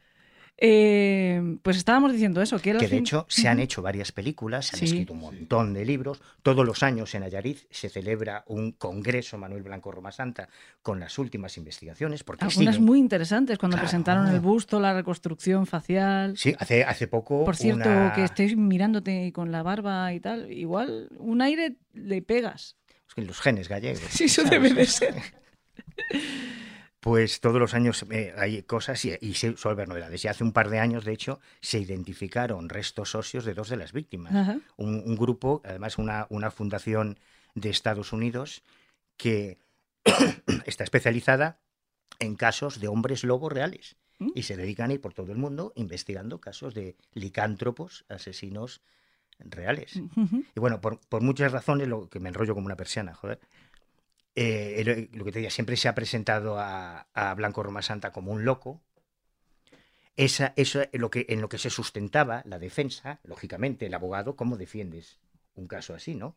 Hasta que un día, en concreto, todo eso está recogido en el sumario, que además, cuando yo hice esta investigación, fue a principios de los años 90, que nadie hablaba de Roma Santa. Roma Santa es muy conocido después con Internet. Claro, es un caso, pero en los años 90 yo pude irme al archivo histórico del Reino de Galicia y tener para mí solo todo el sumario judicial, las siete piezas, fotocopiar, fotografiar, o sea, lo tengo todo reproducido y además incluso reproduzco en este cuaderno algunos, algunas de esas páginas que pues seguramente no, se- no han salido nunca, porque hay, hay un montón de cosas en, en ese sumario. Y está la historia a la que tú aludías, que es otro giro de tuerca alucinante en el caso Roma Santa, cuando ya lo condenan, porque él confiesa los crímenes. A él lo pillan, lo que decía, como él eh, primero falsea las cartas de las víctimas para tranquilizar a sus vecinos y familiares, pero sigue pasando el tiempo, pasan los años y no se las vuelve a ver con vida, ni hay noticias de ellas. Un día, una de, lo- de los familiares, un primo de una de las mujeres que había desaparecido con él, reconoce prendas de su prima en, otra, en una vecina de otro pueblo y le dice, oye, ¿tú de dónde has sacado? Quiero recordar que era una saya y una camisa. ¿Tú de dónde has sacado eso que es de mi prima? La que se fue con el bubonero. Y dice, "No, a mí me lo vendió él. Y ahí es donde empiezan las sospechas. Él sale por piernas de Galicia y da la feliz casualidad de que estando en Toledo, en aquella época había muchos jornaleros gallegos que iban a Toledo a trabajar las tierras y estando tres vecinos de- del pueblo de, de estas, de estas chicas lo reconocen pasando. Estaba vendiendo, sus, trabajando de bonero. Allí avisan a la Guardia Civil, lo detienen, de ella lo trasladan a Berín, de Berín a Yariz y empieza todo el proceso. Y, y aunque el abogado intenta, de- cuando él reconoce, bueno, sí, las he matado yo porque soy un hombre lobo. A mí me echaron un megallo de Galicia. Además, ahí profundizo mucho en la idea del hombre lobo, en el pensamiento mágico gallego, que es una historia alucinante, con mucha jurisprudencia. Hay casos muy, muy interesantes, muy, muy poco conocidos. Claro, que no bueno, tiene ese tipo de leyenda no tiene nada que ver con la leyenda, digamos, gitana de, ay, perdón, de la maldición, de la maldición típica del hombre lobo, de que es el séptimo hijo del sí, sí, tiene que ver con esa No, eh, es o es un- otra es leyenda la- un poco más complicado. Tiene que ver con la figura del lobo. Porque igual que lo que ocurrió con Gévaudan, por ejemplo, con la bestia de bestia, o, sí. o el problema que tenían en Francia con los lobos después de una gran guerra, cuando quedaban esos campos eh, sembrados de cadáveres, claro, los lobos iban a comer y se acostumbraban a la carne humana. Y después, que es algo antinatural para el lobo. El lobo no suele atacar a los humanos. El lobo ataca al ganado. Los, los ganaderos gallegos han tenido muchos problemas con ese tema. Pero claro, cuando se acostumbran a la carne humana es cuando empiezan a producirse ataques a humanos y empieza a gestarse esa leyenda de los lobos asesinos, el loup-garou de Francia. En Galicia tuvimos una cosa parecida, pero es que además está todo en ese tejido de pensamiento mágico sobre la muerte que influye mucho también en las leyendas de la, tenemos la Reina Lupa, tenemos la, la figura del lobisome en Galicia tiene una tradición muy grande. Pero es una leyenda y eso es lo que decía el abogado. Mi cliente está loco, mi cliente está loco eh, porque los hombres lobo no existen. Pero hay un día memorable que yo cuando estaba leyendo el sumario dije, "Ah, aquí está el tema, aquí cambia todo, que es cuando los jueces, los letrados, los abogados, la fiscalía, lo acompañan, bueno, pues llévenos a la escena del crimen, ¿dónde las mató? Y entonces es cuando se van a la Sierra de San Mamed, en una primera incursión no encuentran restos, pero eh, donde él decía que había cometido uno de los crímenes, pero en el segundo aparecen los restos humanos de las víctimas. Y entonces ya te has jodido, porque ya está la evidencia ahí, ¿no? No es que tú me digas que las mataste, es que me has llevado a donde están los cadáveres. Entonces ya, a partir de ahí ya está sentenciado. Hay un giro también muy curioso y es que en, las, en, en- en los restos óseos se apreciaban marcas de garras y colmillos, que es lo que después disparó la leyenda de que Blanco Roma Santa realmente se convertía en lobo. No, claro, eso son heridas devorado post Claro, son los propios animales que... eso es posterior, pero oye, queda de puta madre, porque además toda la prensa, yo me, me he pasado mucho tiempo en la Hemeroteca Nacional aquí en Madrid y te puedo decir que todos los periódicos de la época, nacionales, franceses, alemanes, mexicanos, hacían una crónica del caso del juicio al hombre lobo. Fue la hostia.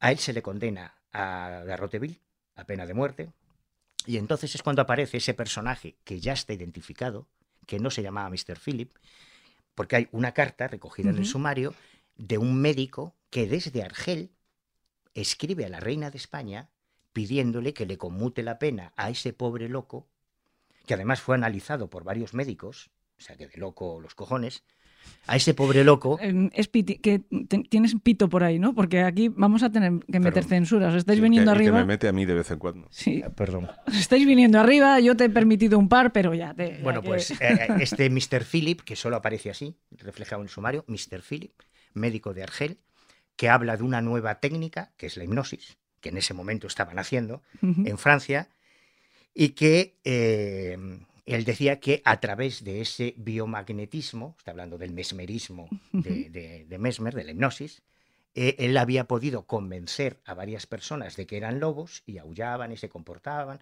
Bueno, el caso es que el tío convence a la reina, se le conmuta la pena de cadena perpetua, de, de Garroteville por cadena perpetua, y Blanco desaparece, ahora ya sabemos que es trasladado a. Ceuta, a, a donde muere posteriormente, pero eh, este Mr. Philip era otro tío que a mí me, tenía alucinado, pues ya está identificado, es un médico francés que pertenece a una familia muy activista contra el emperador Napoleón III, que había llegado al poder, se habían tenido que pirar de, de Francia, estaba en Argel cuando, antes de irse a Estados Unidos, cuando salió todo esto, y también por fin le puedo poner cara al Mr. Phillips con una foto del... Ahora es menos peligroso porque el mesmerismo ahora lo que hace es que les hace creer que son gallinas. Entonces sa- salen todos haciendo el pollo por ahí por el escenario. Pero antes, cuando he mencionado yo lo de Chikatilo y he dicho que era una quimera, a lo mejor, eh, si no lo explicas, a lo mejor parece que no se entiende muy bien qué es, ¿no? Claro. El- una quimera es que tienes un ADN diferente en sangre y en el semen, ¿no? Sí.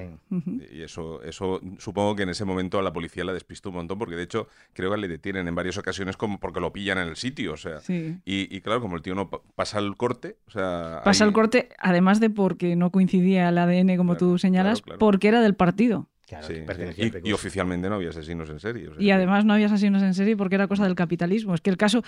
Por eso te digo que Chikatilo a mí también, como cualquiera, no, no me inhibo de, la fascinación por ese caso, pero lo que me atrae sobre todo son las circunstancias, que le dedicamos un programa entero hace un par de semanas precisamente a hablar de las circunstancias en las que, pues por cosa del destino, cuando empieza a actuar un asesino en serie, pues encuentra recorrido, ¿no? Que es un poco lo que le pasa a Chikatilo.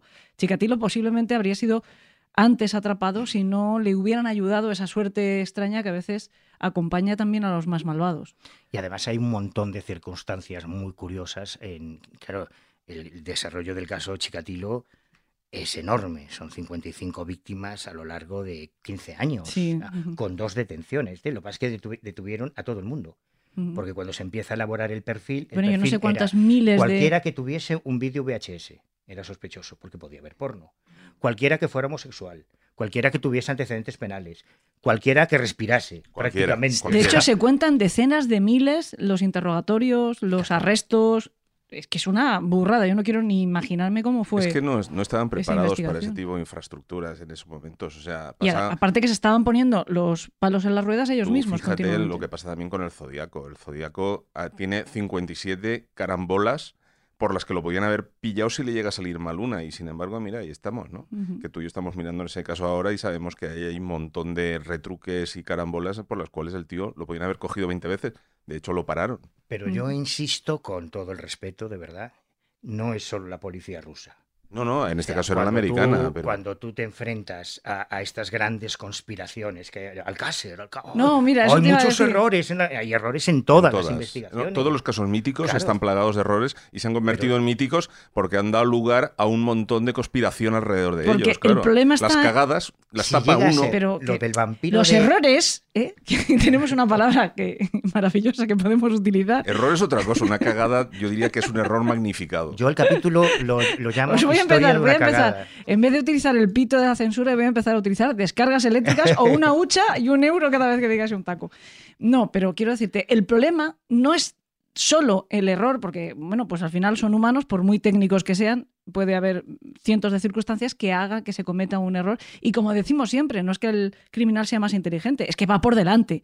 Los que vienen detrás tienen que reconstruir lo que ha hecho este, ¿no? Pero es que el problema está cuando el sistema también de alguna forma impulsa que se oculte ese error, ¿no?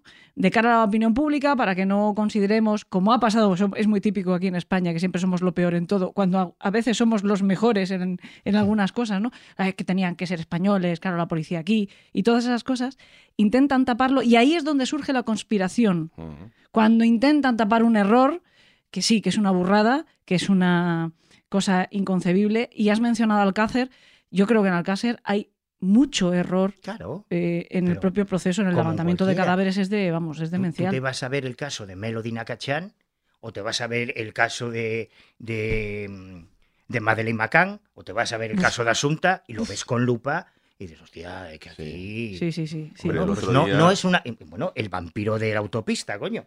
Que lo detuvieron en Benidorm El- y lo anunciaron a todos los medios como la gran operación, el gran éxito de la policía española. El otro día estaba yo zapeando por las plataformas y me encontré uno que era el asesino del círculo, que era el asesino de Castellón, Sí, claro. el, el sí. asesino serial que hubo en Castellón hace un montón de años. Hubo un pobre hombre, un camionero detenido metido en la cárcel tiempo. Eh, entonces eh, yo estuve viendo ese capítulo y hasta que no aparece el personaje de- del perfilador, que en esa época todavía en España no se hacía, que en este caso era nuestro amigo Vicente Garrido, que fue el que le hizo famoso realmente. Bueno, la policía, la Guardia Civil en este caso ya también estaba. Pero porque él cometió un error, porque él cometió un error porque metió a una chica a plena luz del día dentro del coche y lo vieron los vecinos y le tomaron la matrícula, si no ese tío aún estaría por ahí dando vueltas. Y O sea, porque hay dos perfiles muy diferentes. En el caso de Joaquín Ferrandiz, eh, la victimología tiene dos perfiles muy diferentes. Eh, hay ese esa primera ah, ah, crimen de, de una, de una muchacha, no recuerdo la que trabajaba. Luego hay tres crímenes en medio que son mujeres que mm, trabajadoras eh, sexuales y un último crimen que es en el que le detienen. Esa, esa diferencia tan abismal en, en el perfil de las propias víctimas es lo que yo creo que causó un desconcierto absoluto. Entonces, las tres víctimas eh, que se dedicaban a, a trabajo sexual sí se consideran víctimas de un, pri- de un mismo criminal, que es por lo que eh, encierran a ese pobre hombre durante Pero un es que en tiempo. ¿no? realidad muchos Pero no era- se era asocia lo- consumidor de la, porno- de, de la prostitución, por ese Bueno, sí, claro, porque- pero por eso que no se asocian todas las víctimas, en fin. Pero que muchos seriales tienen un perfil muy variado. ¿eh? Sí, claro, por O sea, supuesto. Chikatilo mataba mujeres, niños, Sí. fundamentalmente, pero también algún hombre. Lo único que tiene Chikatilo de una forma más concreta, si quieres, que viene a, también a caracterizar la victimología, es el coto de caza del propio Chikatilo, que también es por circunstancia. Al final, mm, muchos de estos asesinos matan de acuerdo a lo que les resulta más cómodo. eh, pues eso, un poco también lo que hacía John Wayne Gacy, ¿no? Sabía dónde ir a buscar y sabía qué cebo ofrecer para que los chavales se fueran con él, ¿no? Y en el caso de Chikatilo, pues eh, una situación como aquella, mira, niños en la Ramírez, calle... que para mí Ramírez eh, me tuvo fascinado. Richard Bueno, Ramírez es No me, fascinante. extraña. Hay- es que ese, ese asesino está hecho para ti. ¿eh? A un Ramírez documental muy bueno en Netflix sobre A. Ramírez llegué a escribirle a la cárcel. Porque él murió no hace mucho. Igual que a, a, a Ricard, yo llegué a escribirle a Ricard. Gracias a Pedrero, que su padre. No, no veas la que se ha liado cuando se ha sabido que Ricard estaba en una casa ocupa aquí en Madrid. ¿eh? Sí, sí. Bueno, yo estoy buscándolo por aquí por la calle, a ver si me lo cruzo. Y, y- y- y Ramírez es otro personaje con una componente de pensamiento mágico esotérica enorme, Brutal. con una victimología que, o sea, violaba, asesinaba ancianas, mujeres, niños, mataba a cualquiera. Tú te cruzabas con él por la calle y lo más probable es que te Simplemente como que en tu, con tu ventana cediera ya, ya la habías Pero es un caso alucinante además de otro, de otro aspecto que a mí me, me, me menciono de pasada en este libro, que es esa fascinación malsana que producen este tipo de personajes. Aquí todos tenemos que entonar un poco mea culpa, pero en algunos casos como el de Bianchi o como el de Ramírez o como el de Bandi. La, ibristofilia. Ibristofilia, Es decir, que que, es las mujeres además se sientan. Bueno, y aquí en un mito España. erótico. Pero es que aquí en España, Carcaño A ver, eh, pero es que colecciona, Ramírez- tiene las brujas de San fans. Fernando, que es un tema en el que yo sí estuve implicado, las brujas de San Fernando estaban Eran obsesionadas, obsesionadas con Rabadán, Rabadán. con el de Es que el caso de Ramírez, Ramírez es que tiene pinta de, de ser el cantante de los Doors o una cosa así. Es, es Bueno, de- me está de diciendo Irene que es muy guapo un tipo que se deja pudrir los dientes Bueno, para que su aliento eso, fuera. eso lo desmitifican, en el documental lo desmitifican, lo, del- Bueno. lo de los dientes y tal, un tanto. Pero él, eh, ciertamente, él añade el componente esotérico dejando, A mí si me decís dejando Ted Bundy, lo pentáculos, veo más- pentáculos por las paredes Por y lo tal. menos en tres eso- casos dejó el sí. pentáculo satánico. Y eso a la gente de repente le, le cambia el chip y, Y lo también en el caso de en- Ramírez, mira, voy a aprovechar para preguntárselo a, a Manu. Yo no sé si es mm, realidad o de estos tips que aparecen legendarios en todos los as- grandes asesinos, que siempre aparece algún, pues esto de los dientes, por ejemplo. ¿Es cierto que tuvo algo que ver con una hija de Anton LaVey? Pues no me extrañaría, pero creo que a posteriori. Creo que a posteriori. Porque cuando él, a él lo condenan a la pena de muerte. Y se pasa el resto de su vida en el corredor de la muerte, pero murió hace unos años de cáncer, sí, no. Llegó a, no llegó a ser ejecutado, cosa que le jode bastante a, la- a las víctimas. Y durante ese tiempo ocurrió con él lo mismo que con Manson, que se convirtieron en un referente. Porque Manson, que nunca fue asesino en serie ni asesino Ni a secas, asesino a secas.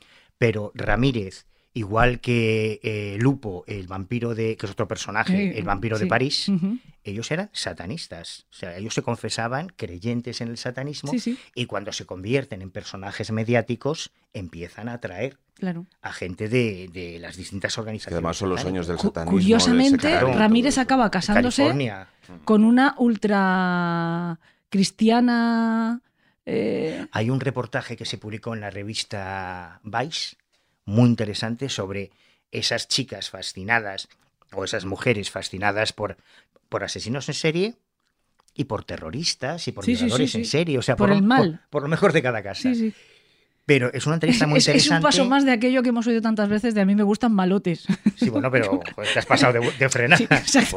Pero, ¿qué- Pero en este- en esta- en este artículo- ¿Redimirlos? En este artículo Muchas lo veces, curioso es que varias de esas chicas son entrevistadas por la revista y ellas se, se presentan como feministas, Sí, sí, sí. como activistas del feminismo, que es Bueno, en el Claro. caso de la mujer de Ramírez, negó siempre, siempre negó que, que él fuera culpable. O sea, y decía en que era muchos, inocente. en muchos asesinos en serie, muchos... yo me acuerdo el caso del vampiro de Silesia, que se le pilló un diario.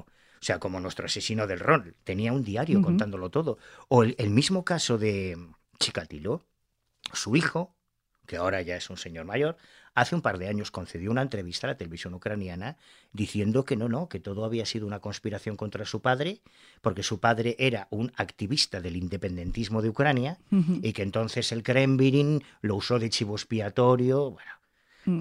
pero yo entiendo que tiene que ser muy jodido. Perdón.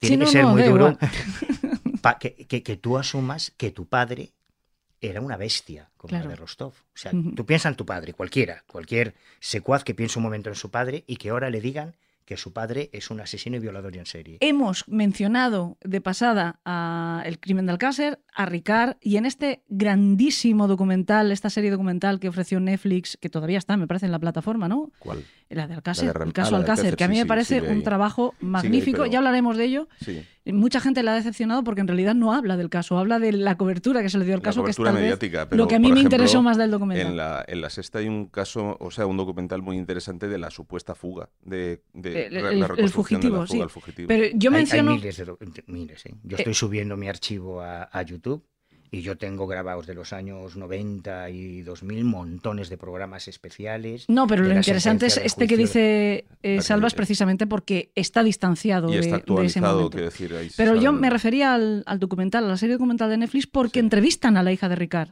Sí, ¿no? y lo Y- niega también.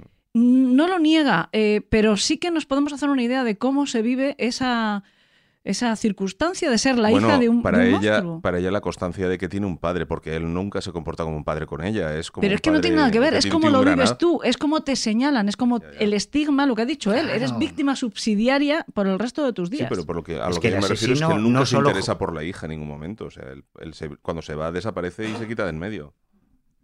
Pero aún así, o sea, casi todos estos asesinos pasa un poco lo mismo. La hija de Ted Bundy no creo que viera a su padre nunca, porque además la, la mujer con la que tuvo a la hija, su esposa en aquel matrimonio extraño que contrajeron, eh, se- sí, esa sí abrió los ojos y se divorció, sí que comprendió se, con ha quién hecho- se había unido. se han hecho estudios muy chulos, muy interesantes sobre los hijos de los dirigentes nazis eh, condenados en Auschwitz. ¿no?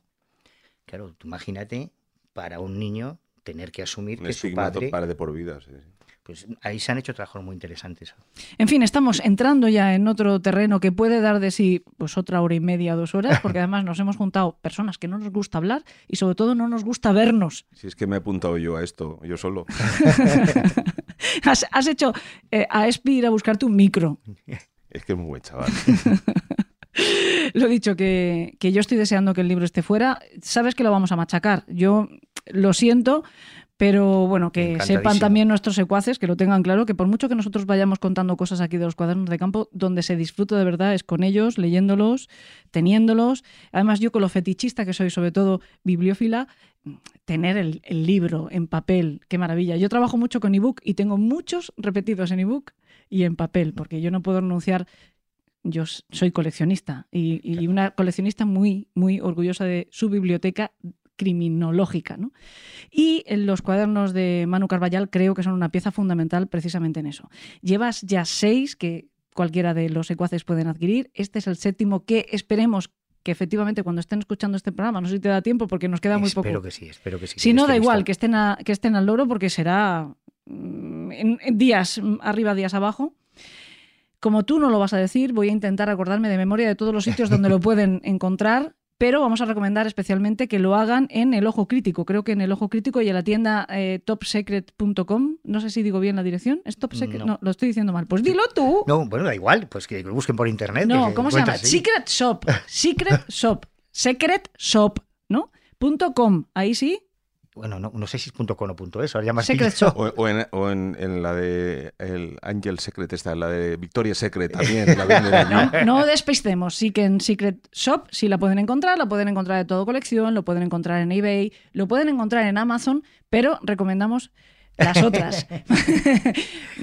no, por nada, no tenemos nada en contra de Amazon, sino porque van a encontrar, van a apreciar que hay una diferencia de precio interesante, ¿no? Sí, y sí, oye, pues si se pueden pasan un aprovechar, poco con el si se pueden aprovechar de esa si se lo ventaja. compran en esas tiendas, Manuel, mm, besa individualmente cada libro antes de enviarlo. Su ADN también Lleva mi está. sangre, me Lo único que como también es una quimera, luego van a intentar clonarle y no les va a salir. y, y bueno, que yo estoy ya eh, descontando los días para tener el ejemplar de, de asesinos seriales, hombres lobo y vampiros, porque eso Te sí que va a ser. te lo vas a pasar bien. Sí me lo voy a pasar Te bien. vas a sí. reír un rato. Y igual lloras también. Lloras y ríes, las dos cosas. Sobre todo voy a aprender, que es de lo que se trata y lo que me pasa siempre, que disfruto de tu trabajo, sea sentado aquí delante del micro diciendo tacos, leyéndote o siguiéndote en tus webs, etcétera. Manu, que volverás pronto, espero. Cuando de hecho, yo ya pues, si quieres, quédate. Pues Vamos ya, ya, grabando ya lo no me siguiente, voy, así ya no porque que aquí hay, mu- hay mucha tela que cortar. Gracias. Un placer. Estás escuchando con Elena Merino en Podium Podcast. Pues la cosa va de vampiros y además de gallegos, porque emprendemos la recta final del programa con un cuento clásico en nuestro Club de los Marineros Muertos de una de las mejores escritoras de la literatura española, Emilia Pardo Bazán, que es muy gallega ella y de La Coruña, como nuestro Manu. Y el cuento, para que nadie se pierda en este asedio de criaturas de la noche, se llama simplemente El vampiro.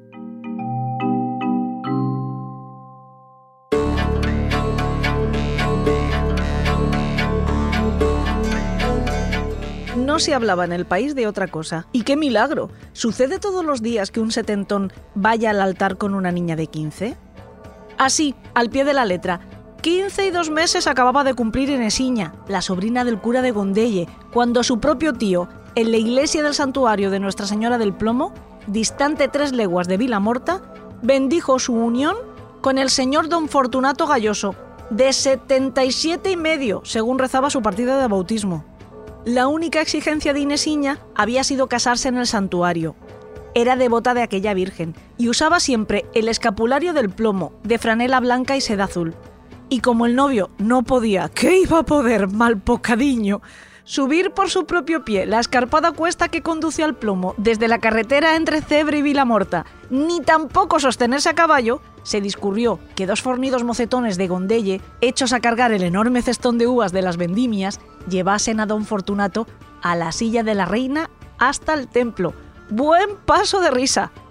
Sin embargo, en los casinos, boticas y demás círculos, digámoslo así, de Vilamorta y de Cebre, como también en los atrios y sacristías de las parroquiales, se hubo de convenir en que Gondelle cazaba muy largo y en que a Inesiña le había caído el premio mayor. ¿Quién era, vamos a ver, Inesiña?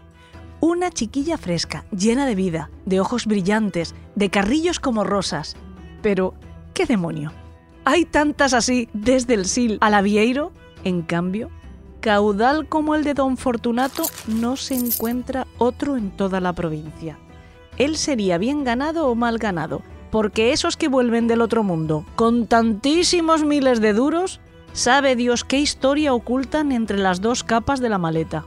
Solo que, ¿quién se mete a investigar el origen de un fortunón? Los fortunones son como el buen tiempo, se disfrutan y no se preguntan las causas. Que el señor Galloso se había traído un platal constaba por referencias muy auténticas y fidedignas. Solo en la sucursal del banco de Auriabella dejaba depositados, esperando ocasión de invertirlos, cerca de 2 millones de reales. En Cebre Vilaporta se cuenta por reales aún. Cuantos pedazos de tierra se vendían en el país, sin regatear, los compraba Galloso.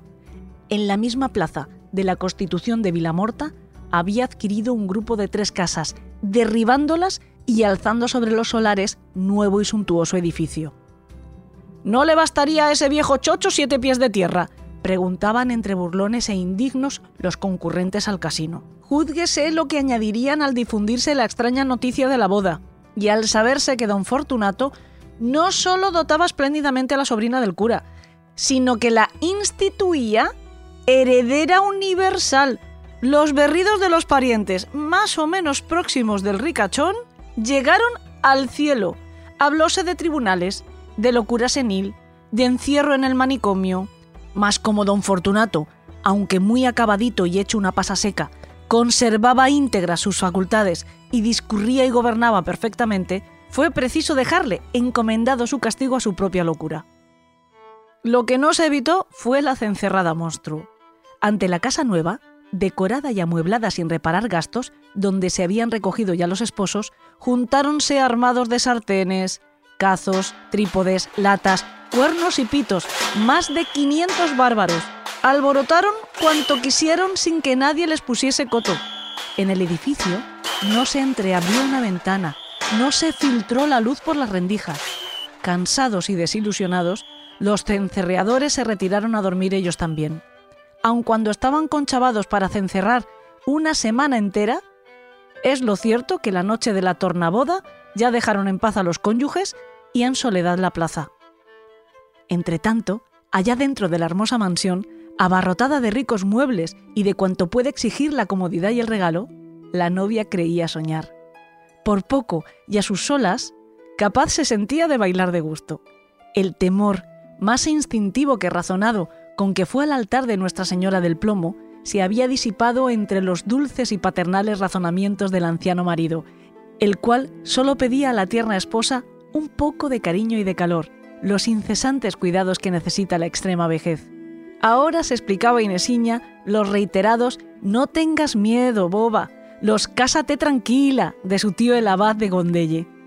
Era un oficio piadoso, era un papel de enfermera y de hija el que le tocaba desempeñar por algún tiempo, acaso por muy poco.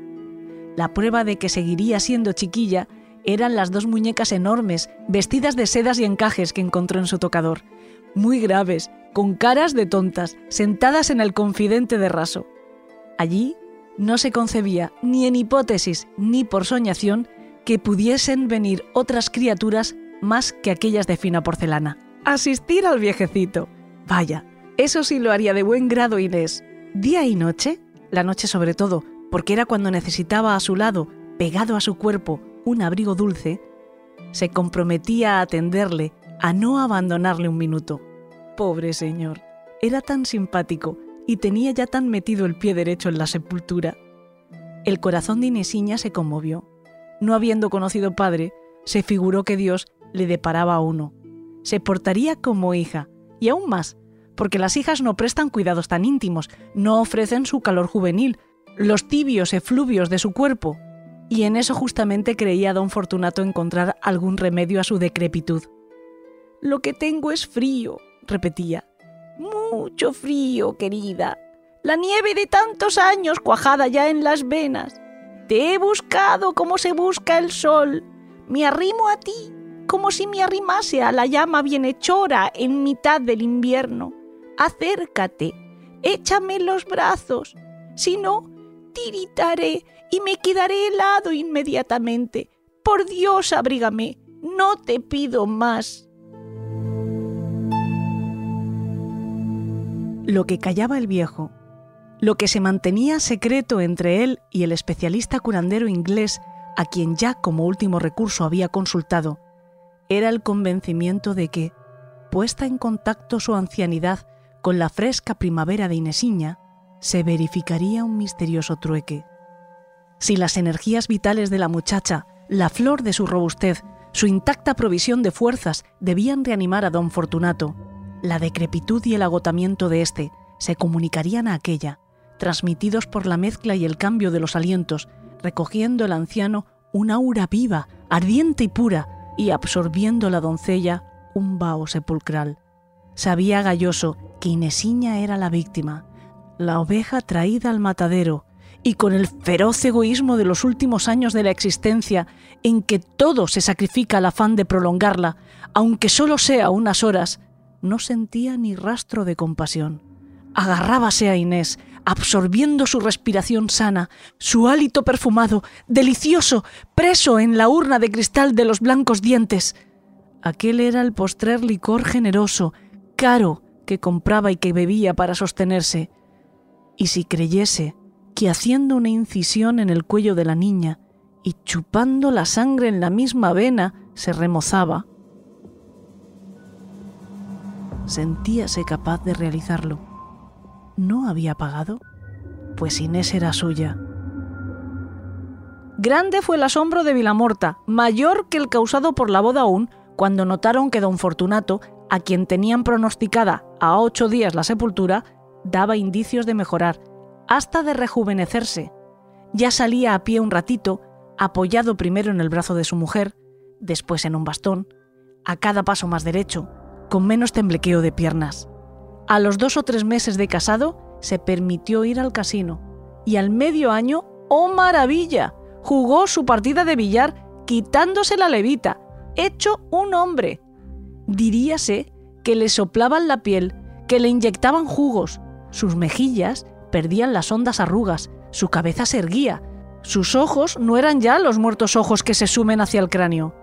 Y el médico de Vilamorta, el célebre tropiezo, repetía con una especie de cómico terror. Mala rabia me coma si no tenemos aquí un centenario de esos de quienes hablan los periódicos. El mismo tropiezo hubo de asistir en su larga y lenta enfermedad a Inesiña, la cual murió, lástima de muchacha, antes de cumplir los 20. Consunción, fiebre ética, algo que expresaba del modo más significativo la ruina de un organismo que había regalado a otro su capital. Buen entierro y buen mausoleo no le faltaron a la sobrina del cura. Pero don Fortunato busca novia. De esta vez, o se marcha del pueblo, o la cencerrada termina en quemarle la casa y sacarle arrastrando para matarle de una paliza tremenda. Estas cosas no se toleran dos veces. Y don Fortunato sonríe, mascando con los dientes postizos el rabo de un puro.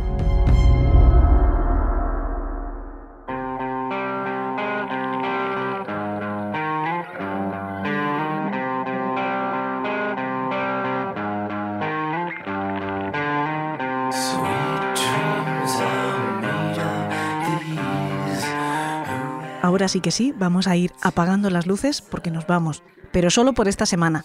La próxima tendrán más País de los Horrores. Eso sí, como será un programa exclusivo para nuestros mecenas, lo encontrarán en nuestro canal de siempre de evox.com. Aquí en Podium y en todas las demás plataformas de podcast, incluida por supuesto evox, nos volverán a encontrar el próximo miércoles 3 de marzo, que suena muy lejano, pero que en realidad está a la vuelta de la esquina, así que nosotros nos tenemos que poner a trabajar ya mismo.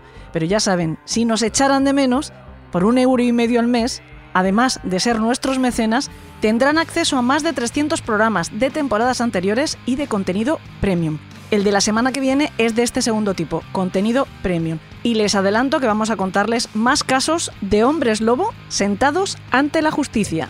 Quiero dar las gracias a toda la banda, a todos, a los que han participado hoy, a Manu Carballal, Salva La Roca, Alberto Espinosa, pero también quiero darle las gracias a los que son y a los que han sido, porque por ellos y solo por ellos hemos llegado hasta aquí. Y a ellos les digo, antes de despedirme, chicos, estamos en casa. Y a todos ustedes, que tengan dulces sueños.